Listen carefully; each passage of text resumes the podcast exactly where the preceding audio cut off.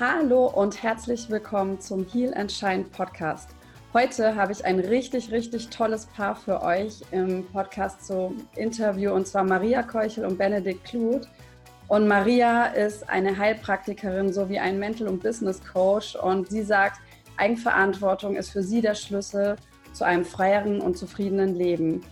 Und ihr eigener Lebensweg mit all ihren Ausbildungen, Fortbildungen, Experimenten führten sie zu dieser Erkenntnis. Darauf kann sie gerne gleich nochmal genauer eingehen. Und sie entwickelte daraus ihre große Herzensangelegenheit und unterstützt und begleitet Menschen auf ihrem Weg, der eben nicht immer eben durch ihr Leben führt. Und mit ihren Fähigkeiten als Coach, Beraterin, Reiki-Meisterin und Masseurin steht sie ihren Klienten dabei mit ganzer Kraft und voller Aufmerksamkeit zur Seite.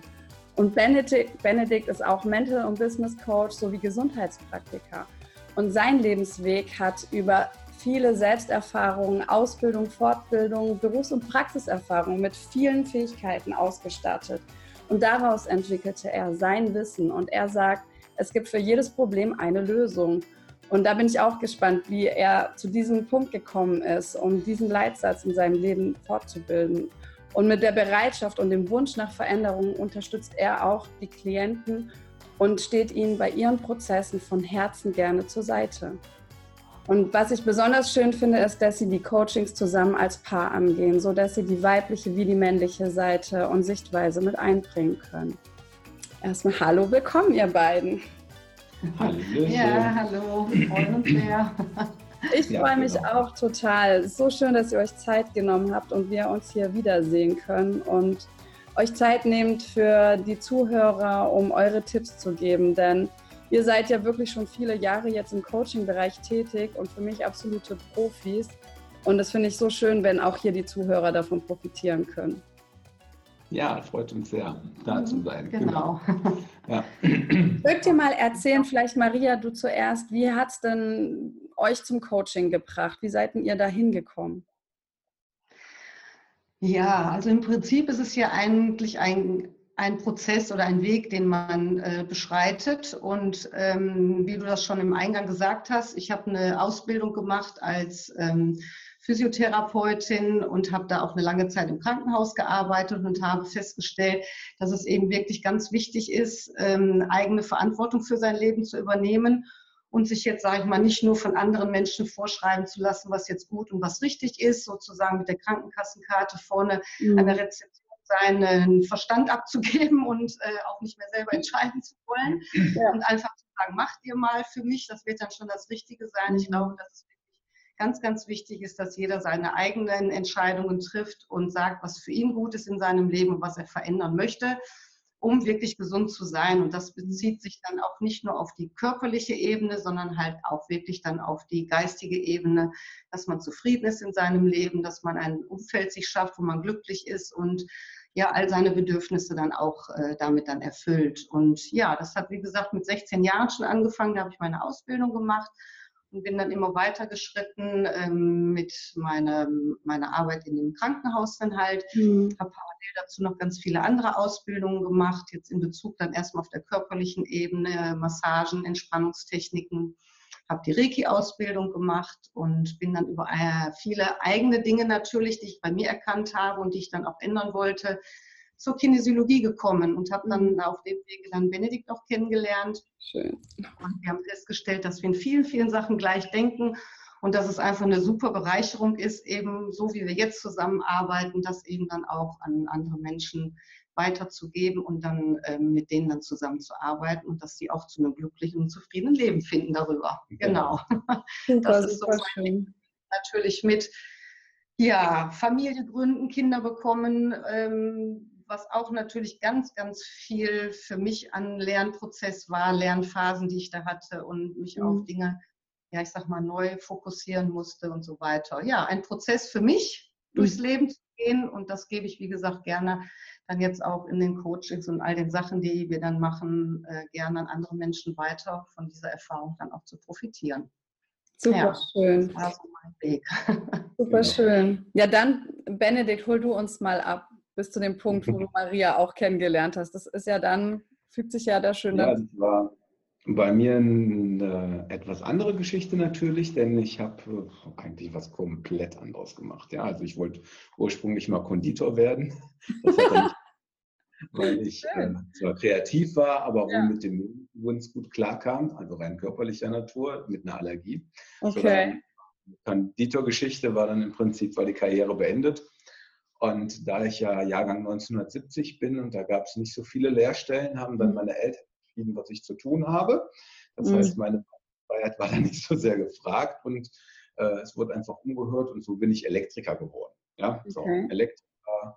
Und ich war aber schon mit ganz vielen anderen Dingen äh, beschäftigt, habe schon viele andere Sachen gemacht, denn ich komme eigentlich von einem Gemüsebauernhof und ähm, habe halt da von Kind auf im Prinzip gearbeitet. Mhm. Und Familiengründung und, und äh, Bundeswehrzeit und all diese Geschichten. Und nach der Bundeswehrzeit bin ich durch Zufall in einen Job reingerutscht und ähm, habe mich dort ausbilden lassen zum Kranmonteur. Okay. Das heißt, jeden Tag mein Adrenalinkick, mhm. denn ich bin dann auf unterschiedlichen Höhen äh, rumgeklettert mit äh, Sicherheitsgurt, ohne Sicherheitsgurt und wow. das fand ich ziemlich, ziemlich äh, interessant und habe dann in dem Unternehmen, wo ich mich habe damals ausbilden lassen, meine Karriere so begonnen. Das heißt, mhm. ich habe dann Jahre Abendschule gemacht, habe alles Mögliche nachgeholt, weil ich war nicht unbedingt die helle Leuchte als Schüler, hatte ich nicht so Bock drauf, fand ich ziemlich scheiße.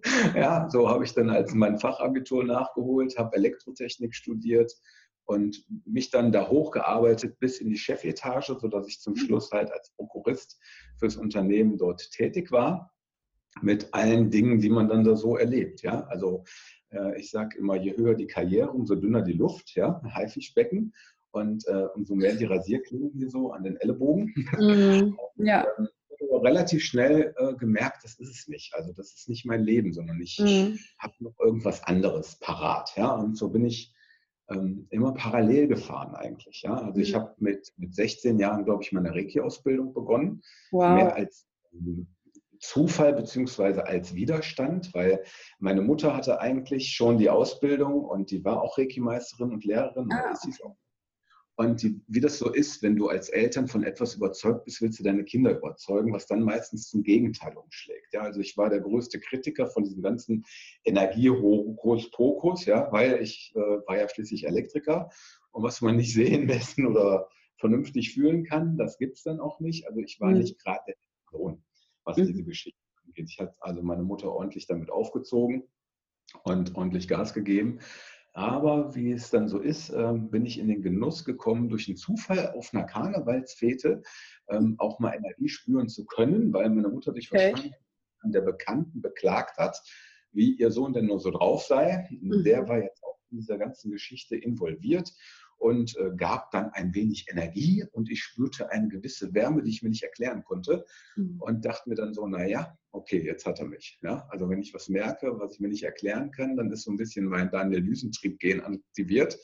Und ähm, so habe ich mich mit 16 auf die Reise gemacht, erst bei meiner Mutter gelernt und dann in verschiedenen anderen Schulen.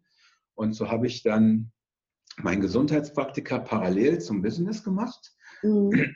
Damals wollte ich zuerst Heilpraktiker werden, war mir zu kompliziert, war zu faul, habe das Ganze hingeschmissen. Ja. Ähm, später kommen wir dazu, dass ich da wieder dran bin. das heißt, die Dinge, die du machen musst in deinem Leben, werden dir auch immer und immer wieder begegnen, solange bis du sie endlich gelöst hast. Ja. Und, ja. Äh, habe dann angefangen erst mit, mit äh, Reiki-Behandlungen im Prinzip. Ähm, bin für kleines Geld durch die Stadt gereist mit einer Massageliege unterm Arm. Wow geschleppt, Leute äh, behandelt und wieder nach Hause gefahren. Habe dann eine eigene Praxis gegründet und habe dort angefangen, im Prinzip Entspannungsarbeit zu machen, Gesprächsarbeit zu machen und habe mich dann ausbilden lassen zum Psychokinesiologen. Und diese Psychokinesiologie, die fand ich einfach der absolute Hammer, weil es halt nicht um Gequatsche geht. Es geht mhm. nicht darum, dass du dir alles erzählen lassen musst von irgendjemandem, sondern dass der Körper im Prinzip dir erzählt, was eigentlich wirklich so los ist. Und das fand ich sehr spannend. Ja. Eben kommt man meistens nicht sehr weit. Aber dann hast du ja wirklich, wenn du sagst, du warst erst so im Widerstand zu dem, was deine Mutter macht, hast du ja tatsächlich schon sehr früh äh, dich dann doch darauf eingelassen, auf diese Energiearbeit. Ja, und das dann immer mehr und mehr. Also wenn, mhm. wenn du mir, äh, ich sage jetzt mal mit 16 gesagt hättest, was ich heute beruflich hier mit der Maria zusammen tue, dann hätte ich dir einen Vogel gezeigt und hätte gesagt, nö, ist klar, also niemals. Ja? Ist aber auch also ein schönes Zeichen von deiner Entwicklung, oder? Dass, dass ja, sicher. So also ich bin, ja. äh, bin da an, an vielen Stellen total über mich hinausgewachsen und ich bin auch mit der Vergangenheit eigentlich total dankbar. Auch die mhm. Geschichten Geschäftsführung dann lernen musste, mhm. auch, auch die, die Widerstände, die sich da gezeigt haben, auch ja. das äh, nicht immer heitle Sonnenschein, sondern das ist ja Stress pur. Ja? Also ja. ich war der absolute Workaholic. Wenn ich zum Beispiel mit der Familie auf Norderney im Urlaub war, dann sah das ungefähr so aus. Die Tochter, die lief dann schon, der Sohn war im Kinderwagen, meine Frau konnte das ganze Zeug dann schieben und ich lief mit dem Handy und mit dem Laptop unterm Arm hinterher. Was busy und important und gesagt haben, ich habe die Schnauze voll, wir gehen schon mal eine Eisdiele, regel mal deinen Job, ja, und dann kommst du einfach später dazu. Also das war so der ja. andere Teil.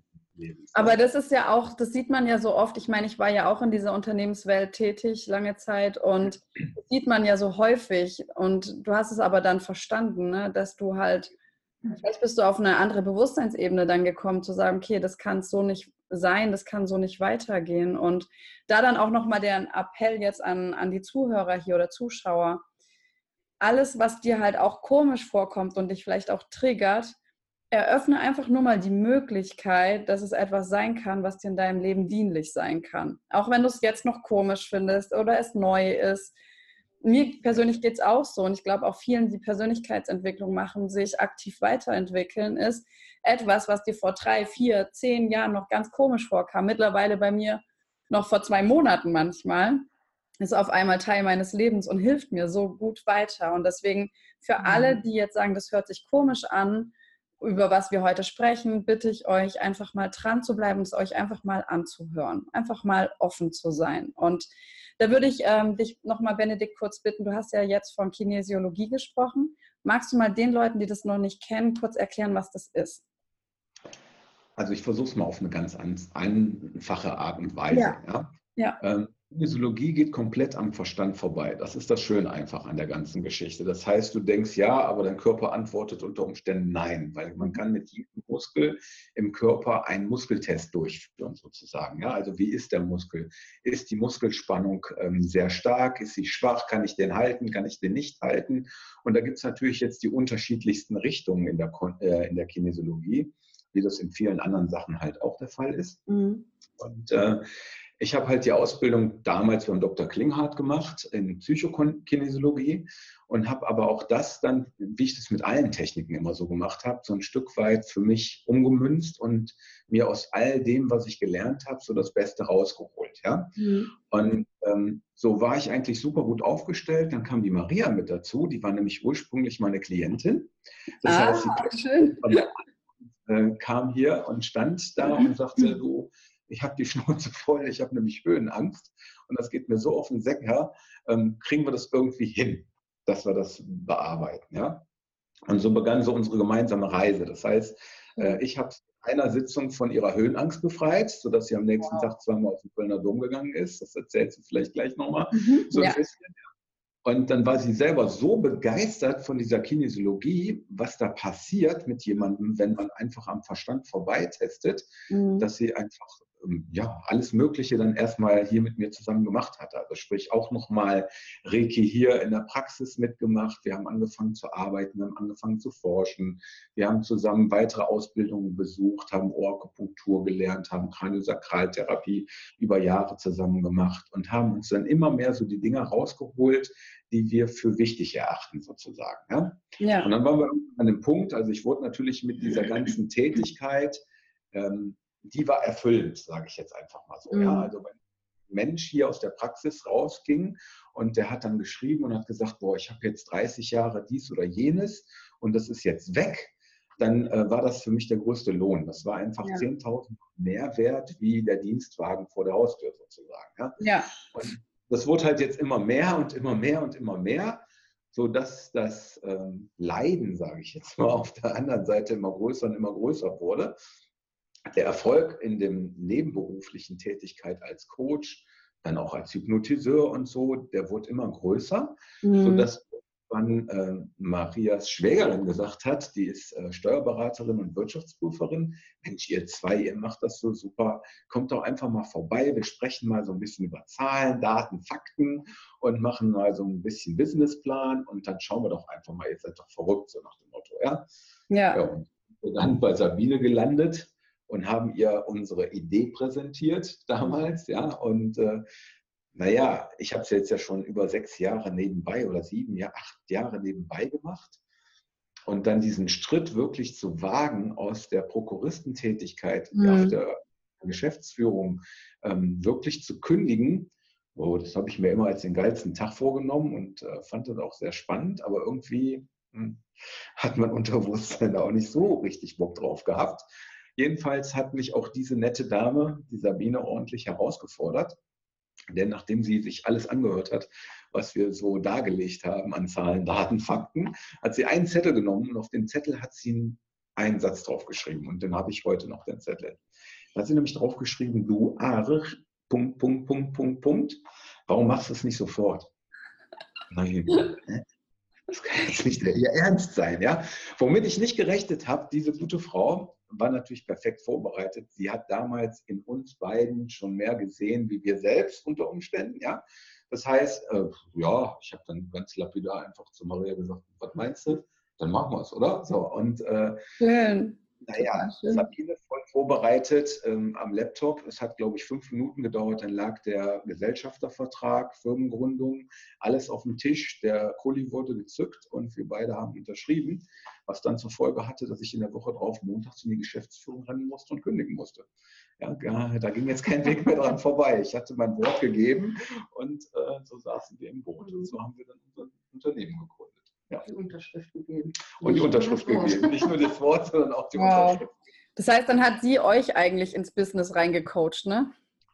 Ja, wir wollten den Weg eigentlich immer tun, aber sie hat, sage ich jetzt mal, uns einen ordentlichen Tritt in den Hintern gegeben. Ja? Und ja, ja. das vielleicht nochmal an die, die jetzt gerade zuhören. Wir nennen sie so gerne die Arschengel und Zen-Meister. Ja? Das heißt, ähm, wie du schön gesagt hast, die Menschen, die dich triggern, mhm. die dich also aufregen oder die dich vielleicht herausfordern oder über die du dich vielleicht aufregst, äh, das könnte unter Umständen ein ganz entscheidender Wendepunkt in deinem Leben sein, wenn du dich darauf einlässt und nicht direkt vom Kopf zumachst und sagst, nee, meine ich, äh, jetzt doch nicht, falscher Zeitpunkt oder sonst mhm. irgendwas. Ja, voll schön.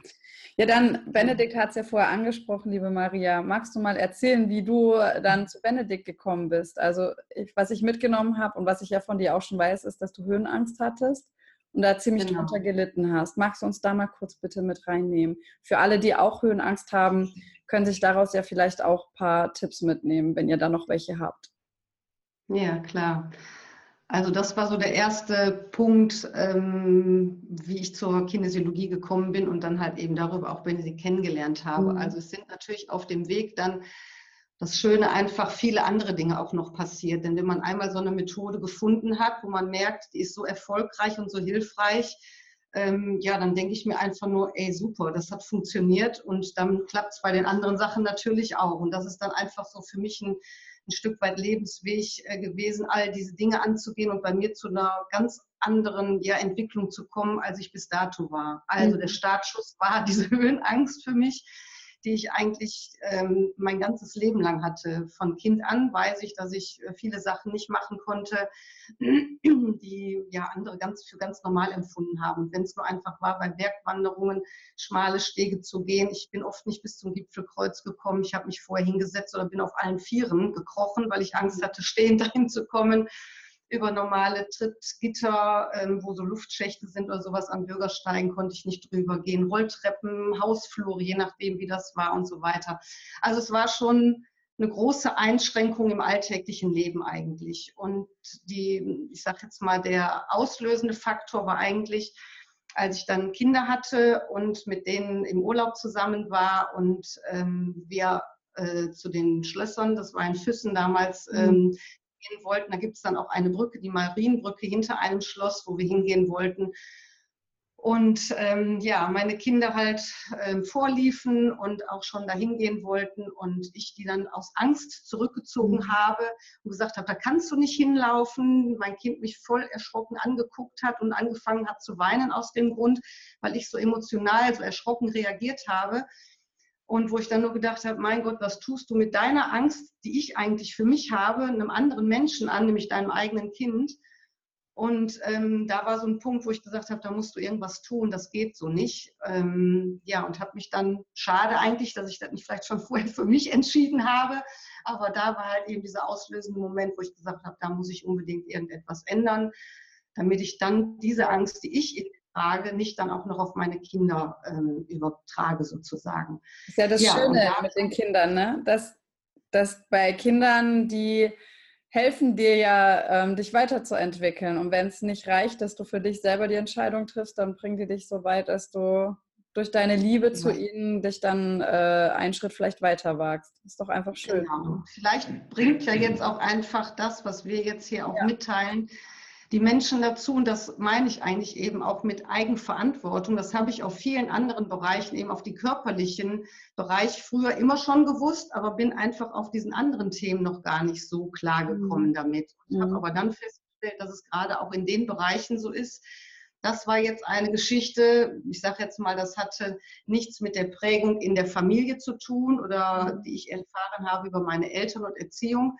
Das hatte etwas mit der Seelenbiografie zu tun. Aber es gibt natürlich ganz, ganz viele andere Aspekte, die ich dann bei mir auch noch kennengelernt habe und erfahren habe, die dann wirklich mit Prägung in der Kindheit zu tun hatte, wo ich festgestellt habe, ey, warum grenze ich mich da so ein? Warum beschränke ich mich da so? Es gibt doch noch viel, viel mehr. Das, mhm. was mir meine Eltern mitgegeben haben als Rahmen, weil sie das als gut und als richtig empfunden haben, war für die auch sicherlich ganz gut und das haben sie auch für alle Kinder oder für sich selber so gesteckt, weil sie sich da gut und sicher fühlten. Aber ich habe dann einfach erkannt, ey, da gibt es noch viel, viel mehr Möglichkeiten hinter diesem Rahmen, hinter diesem Zaun. Und dafür muss man dann einige Latten mal abschrauben und sagen, mhm. ey, da muss ich mich mal von befreien, damit ich überhaupt die Möglichkeit habe, weiter rauszugehen und noch ganz, ganz andere Dinge ja, in meinem Leben, ähm, in mein Leben zu rufen und zu erfahren und kennenzulernen, ganz einfach. Ja, und das ist mhm. möglich. Eigentlich ist wirklich alles möglich. Man muss nur sehen, wo sind in einem selber die Begrenzungen? Ja. Wo habe ich mir selber Dinge auferlegt und gesagt, das kann ich nicht? Warum? Warum ist das so? Das ist die große Frage. Und dahinter zu kommen, das ist unsere Aufgabe für andere Menschen und für uns selber natürlich auch. Ja, total schön. Und ich denke, ja, Entschuldigung. Benedikt, bitte. Ja, das ist genau eigentlich auch der Punkt, der vielleicht ganz wichtig ist für mhm. den einen oder anderen, denn der Mensch ist, ist eigentlich ein Gewohnheitstier. Ja? Mhm. Das heißt, wenn wir am Rande von unserer Komfortzone agieren, dann können wir nicht erwarten, dass wir jetzt Happiness sind, ja, oder dass uns total geil geht und mhm. wir noch ein tolles Gefühl dabei haben, ja. Nee, verdammt nochmal, genau das Gegenteil ist der Fall. Ja? Und das habe ich zum Beispiel auch erlebt, wovon ich es gar nicht wusste, dass ich es erleben würde. Denn ich habe ja immer gedacht, dass der Tag, wo ich dann kündige und wo ich mich nur noch mit dem beschäftige, was mich total glücklich macht, was mich erfüllt, dass das der größte Tag in meinem Leben wird. Das war es eben nicht. Das war der schlimmste Tag in meinem Leben und ich war innerhalb von zehn Stunden todkrank und lag mit Fieber und Schüttelfrost im Bett, weil mein innerstes System megamäßig rebelliert hat. Ja? Und ähm, das ist einfach so ein wichtiger Punkt. Das heißt, der Leidensdruck muss anscheinend leider immer sehr hoch sein, bis du erkennst, verdammt normal, ich muss was verändern, ich muss irgendwas äh, mhm. anders machen.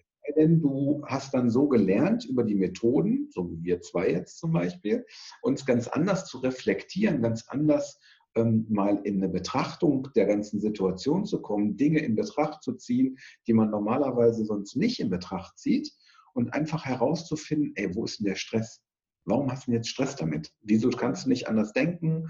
Wieso kannst du nicht anders fühlen? Ja, was läuft da ab? Und ähm, so haben wir einfach auch zusammen über viele Jahre jetzt äh, das immer weiter vorangetrieben und immer wieder geforscht. Also am Anfang haben wir uns ausbilden lassen von vielen guten Mentoren sozusagen und haben dann aber für uns den eigenen Weg eingeschlagen und haben dann unsere eigene Coaching-Methode, das innere Parlament im Prinzip entwickelt, wo wir über die Kinesiologie als Messinstrument eben nicht dein Verstand, sondern dein Körper, der uns dann den Weg erzählt.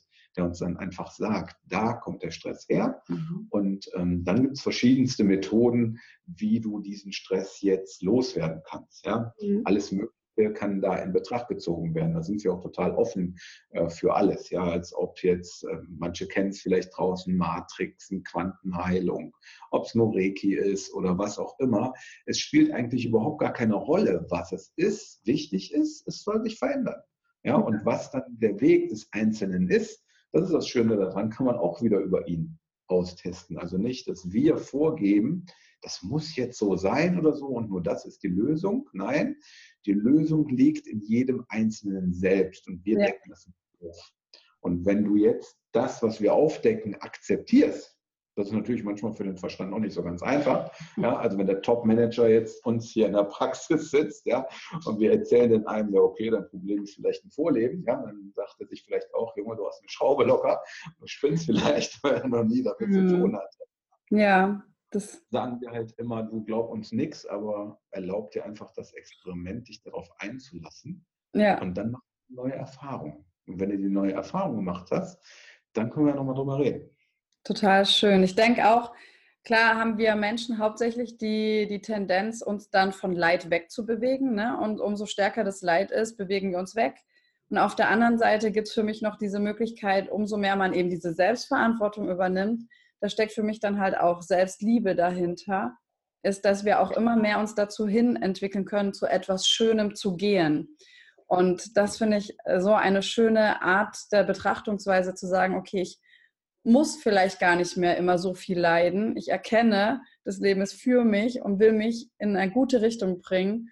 Und wenn schon die ersten Ansätze kommen, wo ich merke, okay, da passt was nicht, versuche ich schon immer durch Selbstliebe, Selbstverantwortung direkt schon zum Schönen hinzugehen. Und das finde ich ist eine, eine Art, die es einem wesentlich leichter macht, weil ich oft auch diesen harten Weg immer gegangen bin. Und das muss gar nicht so sein, wenn man sensitiv dafür wird, was, was das Leben einem sagen will. Und ihr habt jetzt schon gerade ganz, ganz viele tolle Sachen angesprochen, die ich mit euch auch besprechen möchte.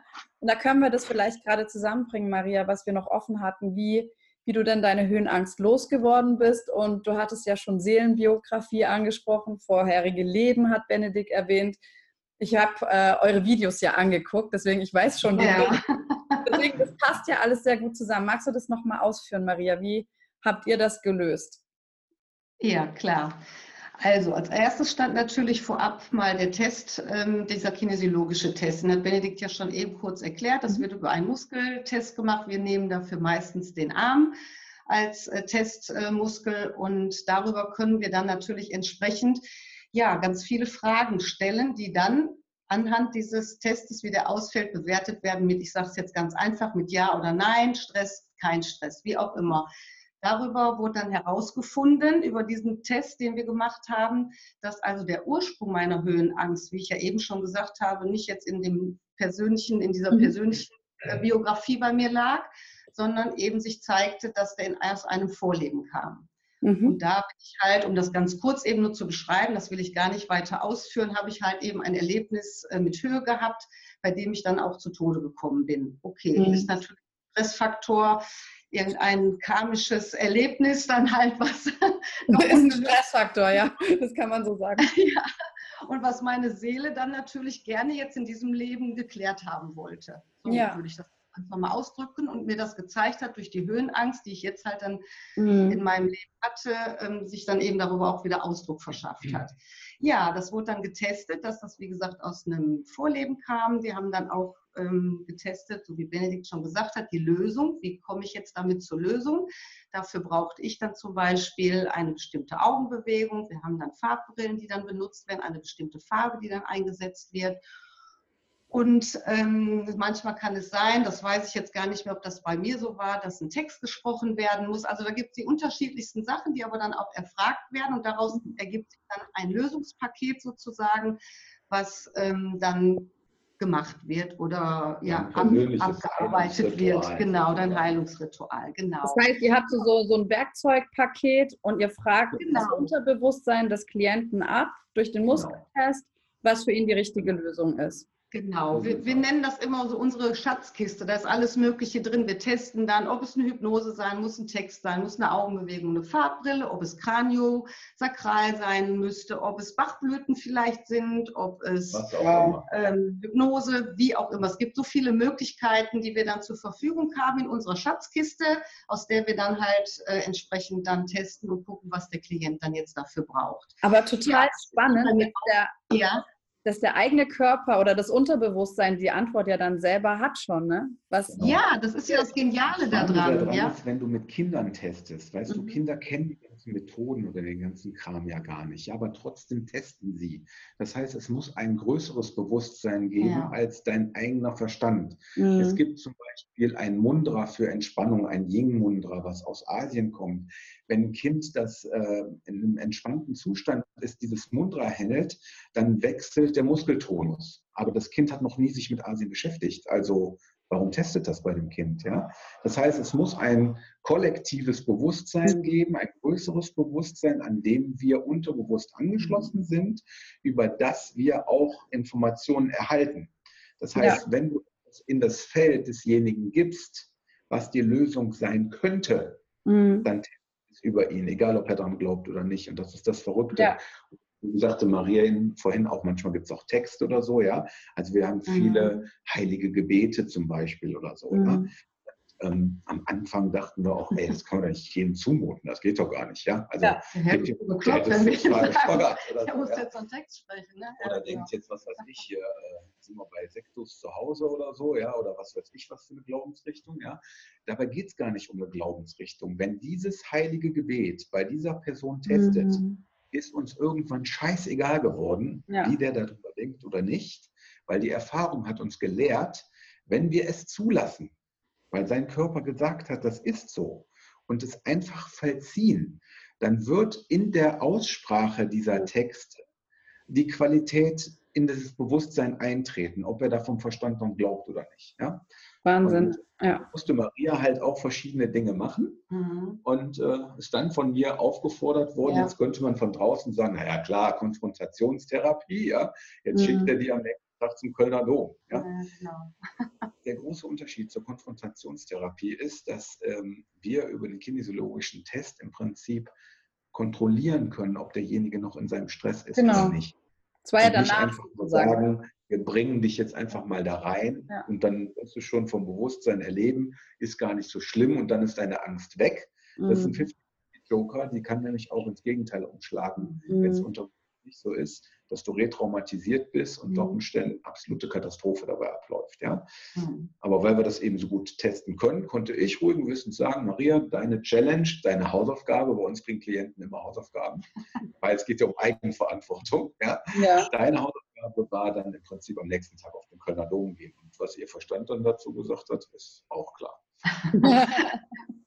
ja, war schon eine spannende Erfahrung. Ähm, weil ich habe mich wirklich getraut, dann dahin zu gehen. Ich habe äh, mindestens schon mal so ja, zwei oder drei Anläufe versucht, auf den Kölner Dom zu gehen, wollte ich immer schon wirklich gerne machen. Ähm, in dem Turm selber, wo es ja schön zu ist mit den Steinen, kein Problem. Irgendwann kommt eine Plattform, da kommt halt diese Freitreppe, die, diese Gitterroste, man kann durchschauen und das war dann eigentlich die größte Herausforderung. Und ja, da habe ich auf der ersten, da sind ja mal in unterschiedlichen Ebenen eingeteilt, dann kommen nochmal wieder ein paar Stufen, dann kommt wieder eine, eine, Ebene, wo man stehen kann, wieder ein paar Stufen. Und da habe ich sonst immer auf der ersten Ebene Maximum gestanden mit Herzrasen, Herzklopfen mich am Gitter schon festgekrallt, dass man mich mit zwei Leuten sozusagen mhm. schon runter bewegen musste, dass ich wieder auf sicherem Boden war und bin da nie raufgekommen. Ich habe mich also wirklich nie getraut. Ja, und an dem besagten Tag, dann nach dieser ähm, Auflösung, bin ich dann alleine zum Kölner Dom gefahren, habe dann vor dieser Freitreppe gestanden auch und habe dann wirklich vom Kopf her nur gedacht, ey, auf was hast du dich da eingelassen? Da rasten nur meine Gedanken. Aber ich habe genau das befolgt, was Benedikt mir dann nämlich gesagt hatte selbst wenn deine Gedanken dich verrückt machen und du da stehst, beruhig dich kurz einen Moment, mach die Augen zu und fühl in dich rein. Ist das Gefühl noch dazu da? Und das mhm. habe ich dann auch befolgt so. Und ich hatte kein ungutes Gefühl mehr. Ich merkte, da dras nur noch da oben in meinem Kopf ab.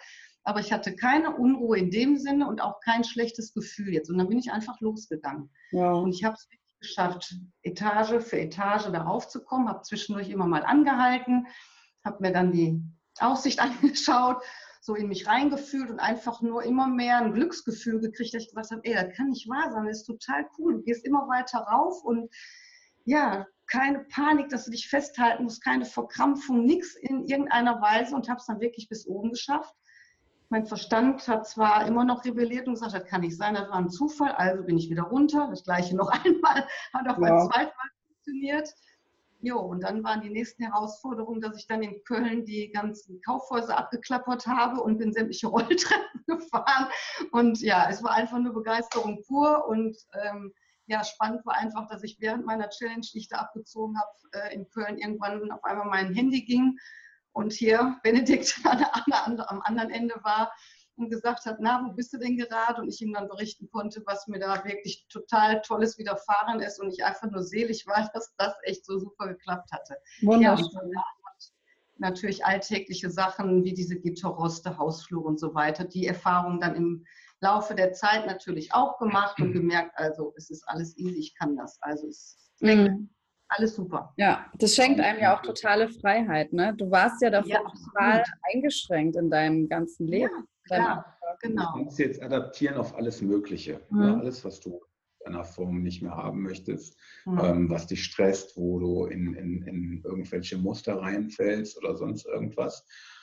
Und für mich ist halt wichtig gewesen, dass die Erfahrung auch stattfindet danach. Und das mhm. ist auch mhm. ganz wichtig für den Kopf, weil mhm. ähm, etwas unterbewusst zu lösen ist das eine. Wenn du aber dich nicht traust, die neue Erfahrung zu machen, wird dein Verstand ewig und drei Tage daran zweifeln und glauben, du kannst es nicht. Mhm. Und das hat Anthony Robbins schon gesagt, indem er einen Reality Loop gemacht hat. Der Alexander Hartmann benutzt einen Reality Loop äh, für seine ähm, Hypnoseausbildung und diese ganzen Geschichten, um mhm. das auch voll zu erklären. Und ähm, diesen Reality Loop, den musst du wirklich schließen. Den musst du neu schließen und den musst du auch unter Umständen öfters schließen. Also ja. nur wenn du das einmal gemacht hast, ja, das fühlt sich dann toll an oder so, ja. Mhm. Aber je öfter du das machst, umso mehr wirst du lernen, dir selbst wieder zu vertrauen. Ja. Weil das ist Umständen auf dieser Reise abhandengekommen. Und mhm. Äh, Selbstvertrauen ist halt nicht die Abwesenheit von Angst. Leider nicht. Das ähm, verwechseln viele auch. Selbstvertrauen und Selbstliebe, das sind zwei total unterschiedliche ähm, Paar Schuhe. Und du kannst total selbstbewusst sein, ist auch ein total anderes Ding, ja. Also Selbstbewusstsein ist auch nicht die Abwesenheit von Angst. Ja, es gibt auch viele Menschen da draußen, die ein total übertriebenes Selbstbewusstsein mhm. haben. Das ist eigentlich eine riesen Schutzmauer innen drinne, ähm, ist der weich wie Pudding sozusagen, ja. Und äh, deswegen gibt es immer diese Hausaufgaben im Prinzip, um den Loop zu schließen, um sich selber vertrauen zu lernen. Ja. Und ich treibe es halt auch gerne auf die Spitze. Das heißt, ich habe mir dann irgendwann mal zum Geburtstag einen Fallschirmsprung aus 4000 Meter Höhe geschenkt. Wow. Wir wollen es jetzt mal richtig auf die Probe stellen. Wir springen jetzt mal aus dem Flieger. Ja. Und äh, ja, hat geklappt. Wir sitzen hier. Das das Jetzt weiß ich alles gut. ja. Genau. Boah, das ist Respekt, richtig krass. Also, ja, ich glaube, unser Verstand ist halt auch einfach dazu da, äh, um uns zu schützen. Ne? Der will uns ja einfach am Überleben halten. Ja, er will, dass wir leben. Und da ist ja nicht immer das äh, so gefragt, dass wir unbedingt glücklich sind oder dass es irgendwie Sinn macht für unser jetziges Leben, wenn noch was Altes gespeichert war. Ist natürlich klar, dass dein Verstand erstmal gesagt hat, nee, Höhe ist für uns gefährlich, weil du hast ja ganz eindeutig eine schlechte Erfahrung damit gemacht. Und das so auflösen ja. zu können, ist genial. Und ich habe auch das Video gesehen, ähm, diesen Erfahrungsbericht von eurer Klientin, die darüber gesprochen hat, dass sie ähm, abnehmen wollte. Mhm. Und es, es, sich halt auch herausgestellt hat, dass das ein Thema war aus dem alten Leben. Und ich frage mich jetzt so ein bisschen, ich meine, ich möchte ja auch auf jeden Fall gerne Tipps für die Leute, die jetzt hier zuhören oder zuschauen, mit nach Hause geben, dass man auch praktisch was tun kann. Und für mich entstehen gerade so drei Ebenen. Das eine, was kann ich alleine tun? Das andere ist, was kann ich durch Gespräche mit einem Coach machen? Und das dritte ist, okay, ab wann muss ich halt mit einem Coach in Erfahrung bringen, ob das überhaupt in diesem Leben für mich lösbar ist? Weil wenn es jetzt zum Beispiel das Thema Abnehmen aus dem früheren Leben ist, dann kannst du ja so viel Disziplin und Willensstärke aufbringen, wie du willst. Genau. Und es wird dich immer wieder zurückpitchen. Und es ist ja auch ein großer Frustrationspunkt, der dann da entsteht. Und es wird ja immer schlimmer. Und habt ihr eine Methode oder könnt ihr irgendwas mit an die Hand geben, wo man sagt, okay, hier kannst du für dich selber erstmal erspüren, ob du hier noch selber alleine was tun kannst oder ob du schon zu einem Coach gehen solltest. Ja, also ich würde sagen, ähm, diese dauernden Fettnäpfchen, die einem immer wieder begegnen, wenn man sich wirklich vom Verstand vorgenommen hat, ich mache es jetzt anders und wenn es, sagen wir mal, ein Gespräch ist mit einem Chef, mit einer Kollegin, Kollegen, wie auch immer, mhm.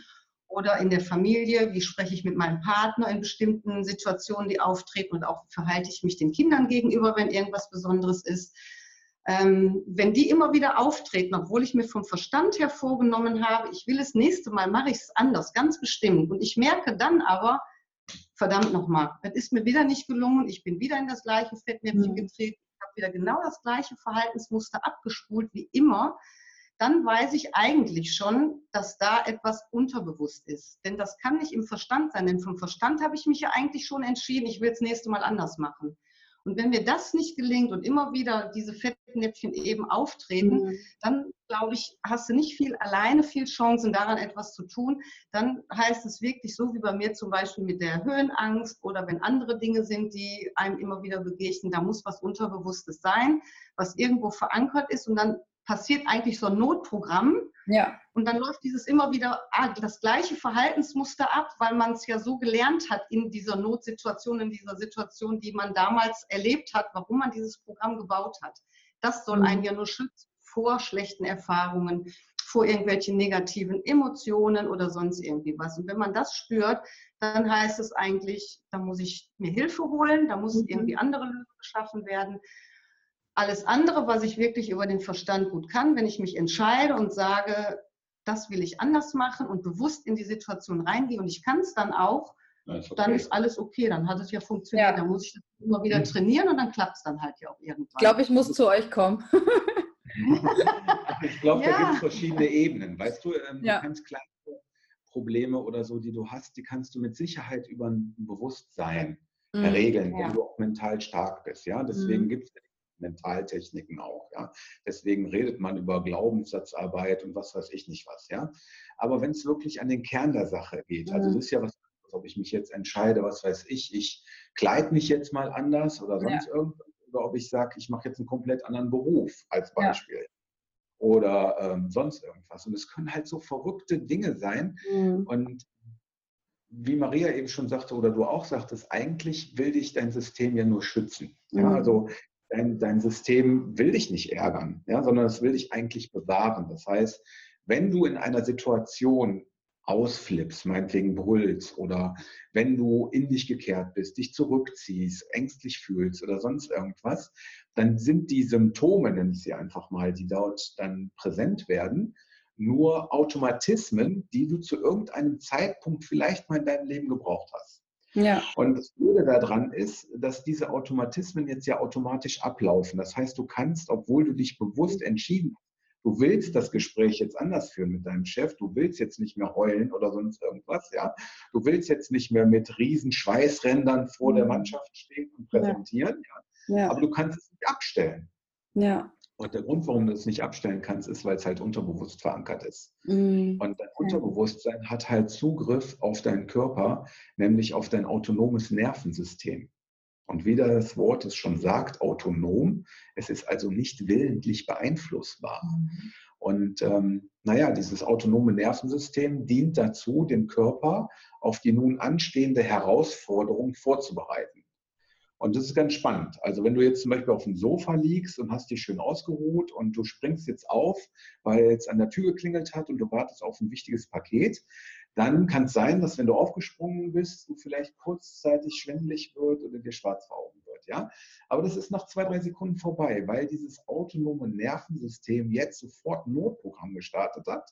Es merkt nämlich, aha, durchs Aufstehen, dein Blutdruck versackt, dein Blut sackt gerade nach unten in die Beine und es kann jetzt alles. Das kann jetzt dein Herz schneller schlagen lassen, es macht deine Arterien zu und lässt deinen Blutdruck steigen. Es kann dich komplett beeinflussen. Mhm. Ja. Das ist das, was wir dann oft vom Verstand her fehlinterpretieren. Das ah. heißt, dir geht es ja nicht gut du fühlst dich ja schlecht, du hast vielleicht einen Kloß im Hals, du hast vielleicht Herzrasen, du hast vielleicht Druck in der Magengrube und interpretierst es jetzt von deinem Verstand. Mhm. Und äh, hast dabei überhaupt nicht auf dem Radar, dass das alles nur Symptome sind unter Umständen, die sie dein Unterbewusstsein gerade schickt, weil es nicht kongruent mit dem ist, was du gerade tust. Ja. Der Volksmund wird jetzt sagen, naja, hör doch einfach auf deine innere Stimme, dann passiert schon nichts, dann ist ja alles prima. Und ähm, an diesen alten Sprüchen ist auch viel Weisheit dran. Aber was heißt das? Hör auf deine innere Stimme. Das heißt doch eigentlich nur, dass du auf deine tiefsten Überzeugungen, also auf deine Glaubenssätze hörst. Und ob diese Glaubenssätze, ob diese tiefsten Überzeugungen dir jetzt das erlauben, was du dir neu vorgenommen hast in deiner Entwicklung, das steht mal auf einem anderen Blatt. Das mhm. kann nämlich sein. Ja? Und so kommst du an den Rand deiner Komfortzone und jetzt entstehen Symptome. Und die Symptome sollen dich davon abhalten.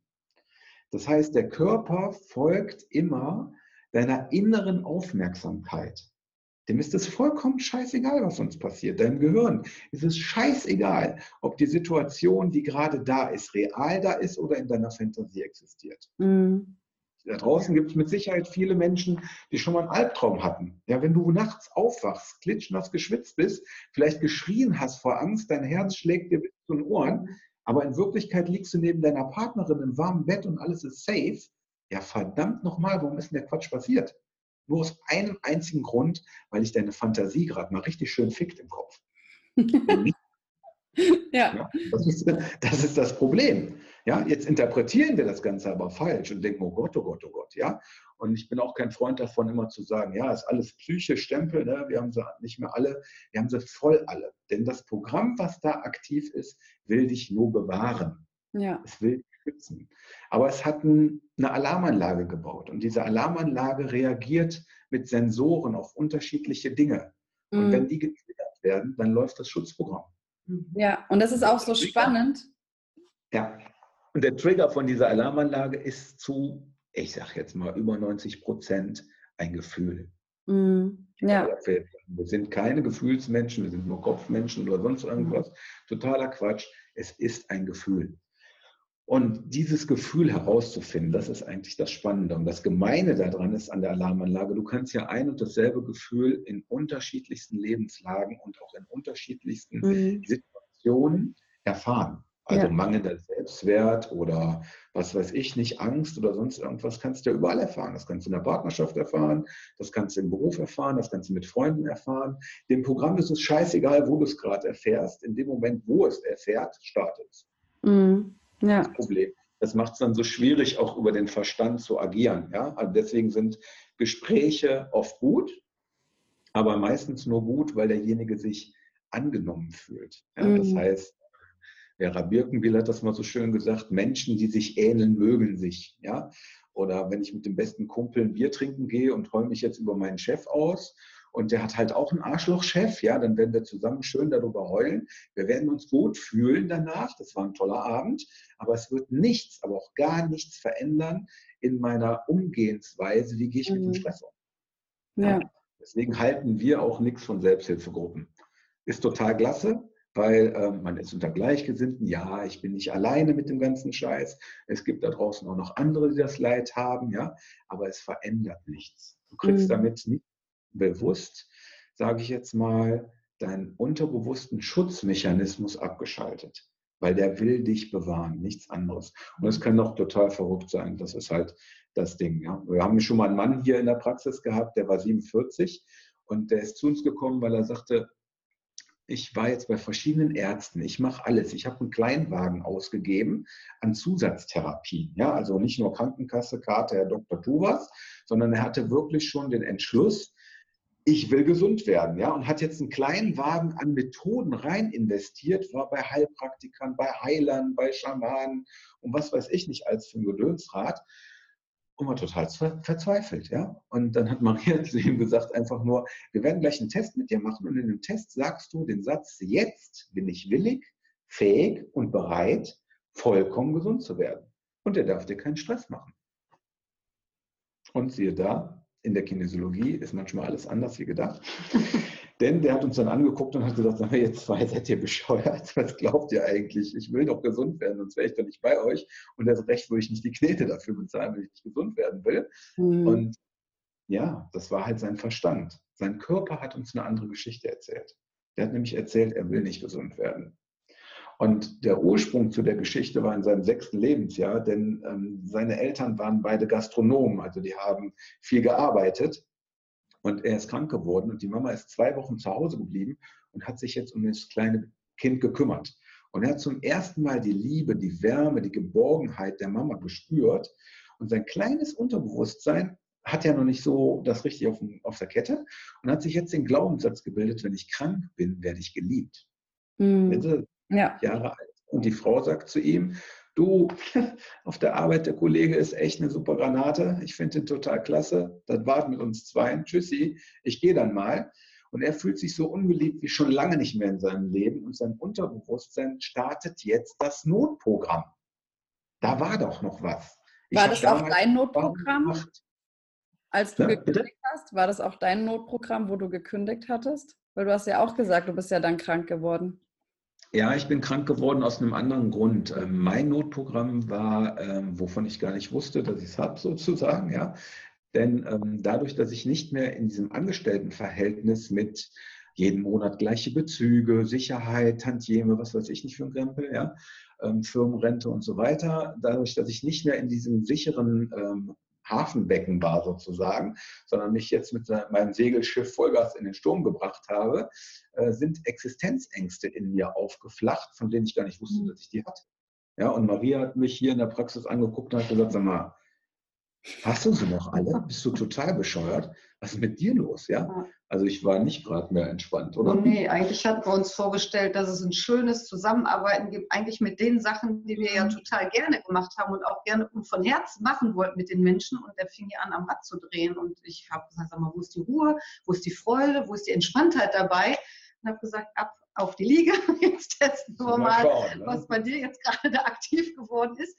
Aber das ist ja auch Schön. alles dass uns diese Situationen begegnen, weil so entwickeln wir uns ja weiter. Ja. Wir werden dadurch ja immer stärker, immer sicherer. Und je mehr wir aus unserem Rucksack, den wir haben, abladen können, rauswerfen können, eher umso leichter und schöner wird ja dann auch das Leben. Ist doch total klasse. Ich bin immer mittlerweile, bin ich immer sehr dankbar für diese Situationen.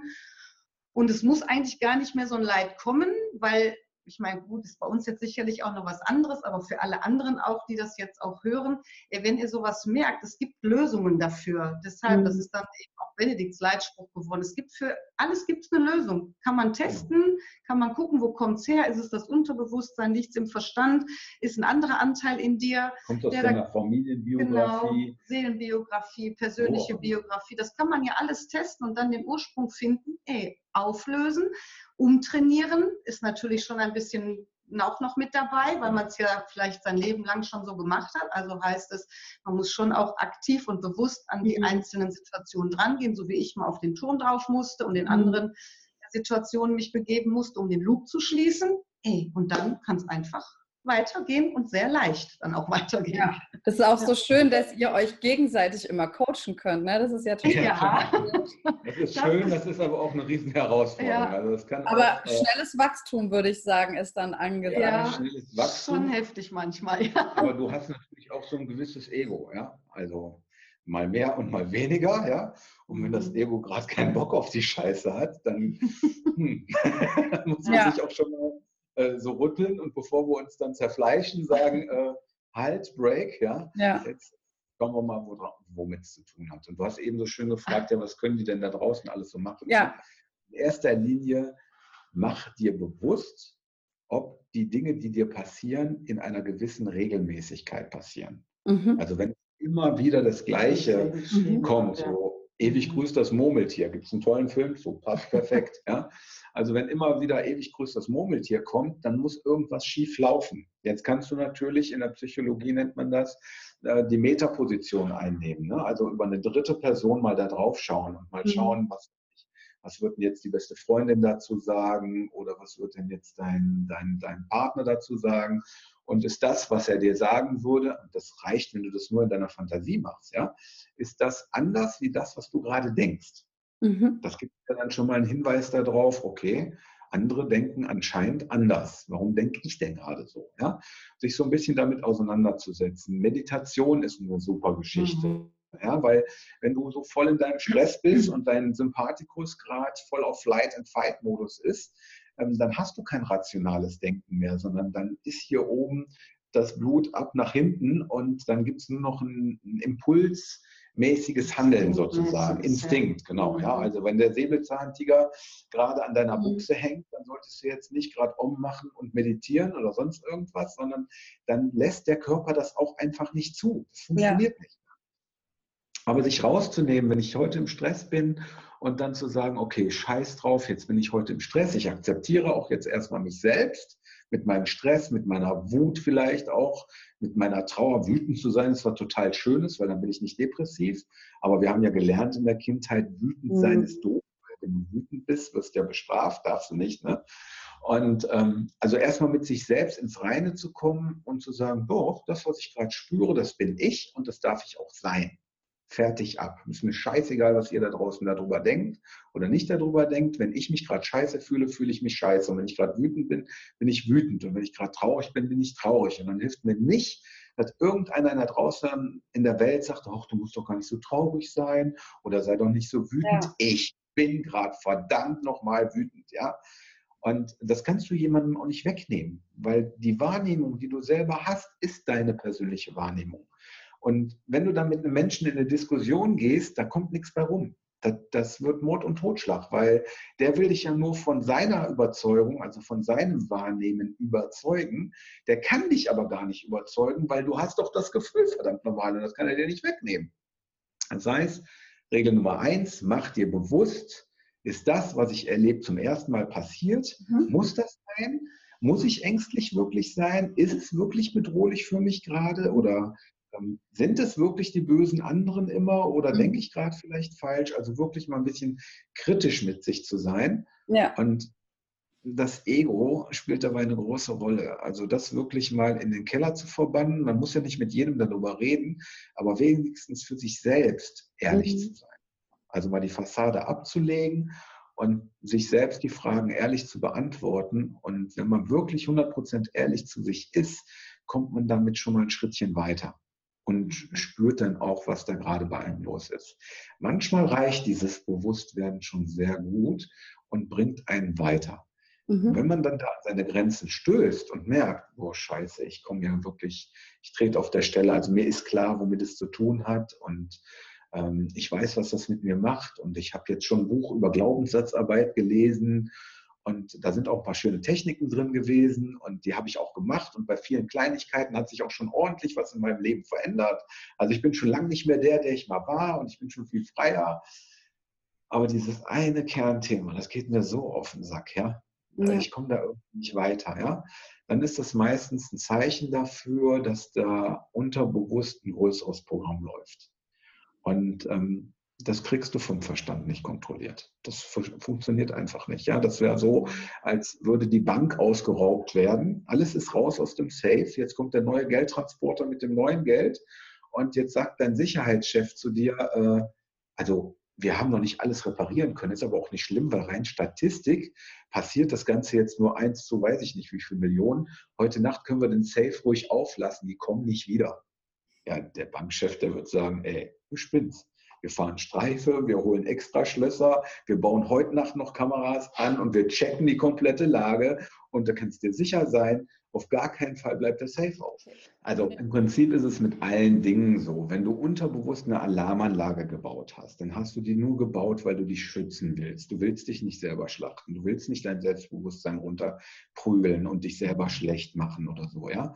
Sondern du hast da einfach nur einen Schutzmechanismus auf Grundlage von irgendeiner Erfahrung. Mhm. Und wenn du jetzt glaubst, das kannst du mal eben nur per Verstand abschalten, dann sagt in deinem inneren Parlament der weise Rat sozusagen, dein Unterbewusstsein, was mal im Parlament mit ein paar Sitzen mehr ähm, ausgestattet vertreten ist, nö, mach ich nicht mit.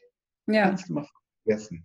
Und da musst du dir einfach irgendwas suchen. Und was dann da zur Lösung führt, sprich, ist doch eigentlich vollkommen egal. Weißt du, es gibt Menschen, die meditieren jetzt monatelang und kommen dazu zu Erkenntnissen und verändern ihr Leben. Ja, super. Perfekt.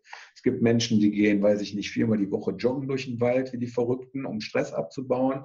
Und im Joggen merken sie dann auf einmal, aha, so und so könnte ich es vielleicht machen und trauen mhm. sich das, auch okay, vollkommen okay. Ist alles gut, alles hat so seinen, seinen, seinen Platz und darf auch sein, ja. Ja. Wenn du überhaupt gar keinen Peil mehr hast, wenn du sagst, ich bin am Ende meines Lateins, also ich habe jetzt, was weiß ich, NLP gelernt zum Beispiel, was eine total geile Sache ist, wo es super Trainer gibt, ja.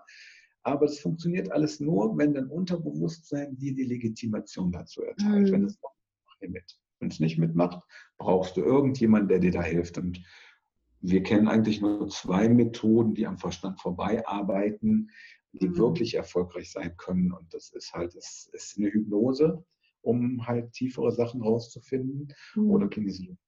Alles, was über den Verstand geht, legst du manchmal schief, legst dir auch die Karten oft anders, weil okay. ähm, vielleicht kennt ihr das da draußen auch. Ich meine, wenn du so bist, wie du bist, dann willst du ja nicht anders sein wie die anderen. Du möchtest ja dazugehören. Das ist ja so eine Dynamik. Ja? Und äh, jetzt hast du aber irgendeine Macke, irgendeinen Spleen und du kriegst die nicht los, dann fängst du an, die zu legitimieren. Also du baust ja. dir Gründe, warum es bei dir so ist. Ja.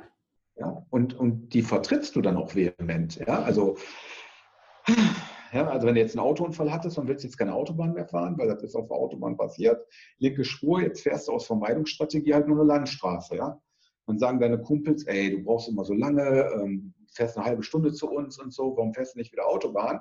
Dann sagst du, ja, die Ökologie, wisst ihr, wenn ich über die Landstraße fahre, dann genieße ich die Natur und ich habe auch nicht mehr so viel Abgase, weil ich fahre ja nicht mehr so schnell.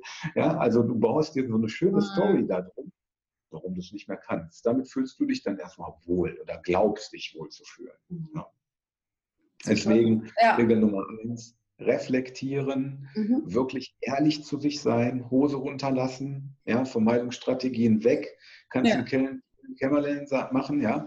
Man kann eine Erkenntnis halt auch mal wirklich schmerzhaft sein und da können auch Tränen fließen mhm. und du denkst dir, verdammte Scheiße, das kann nicht wahr sein, was bin ich für ein Honk oder so, ja. ja. Aber das ist der erste Weg zur Erkenntnis. So, und entweder schaffst du es über die Erkenntnis dann schon in die Veränderung zu kommen, indem du dich unterstützt, indem du Stress abbaust, indem du meditierst oder sonst irgendwas. Oder du holst dir irgendjemanden an die Seite, der dir hilft, weil wenn der erfahren ist, dann hat er einen anderen Blickwinkel. Mhm. Du bist betriebend für dein System.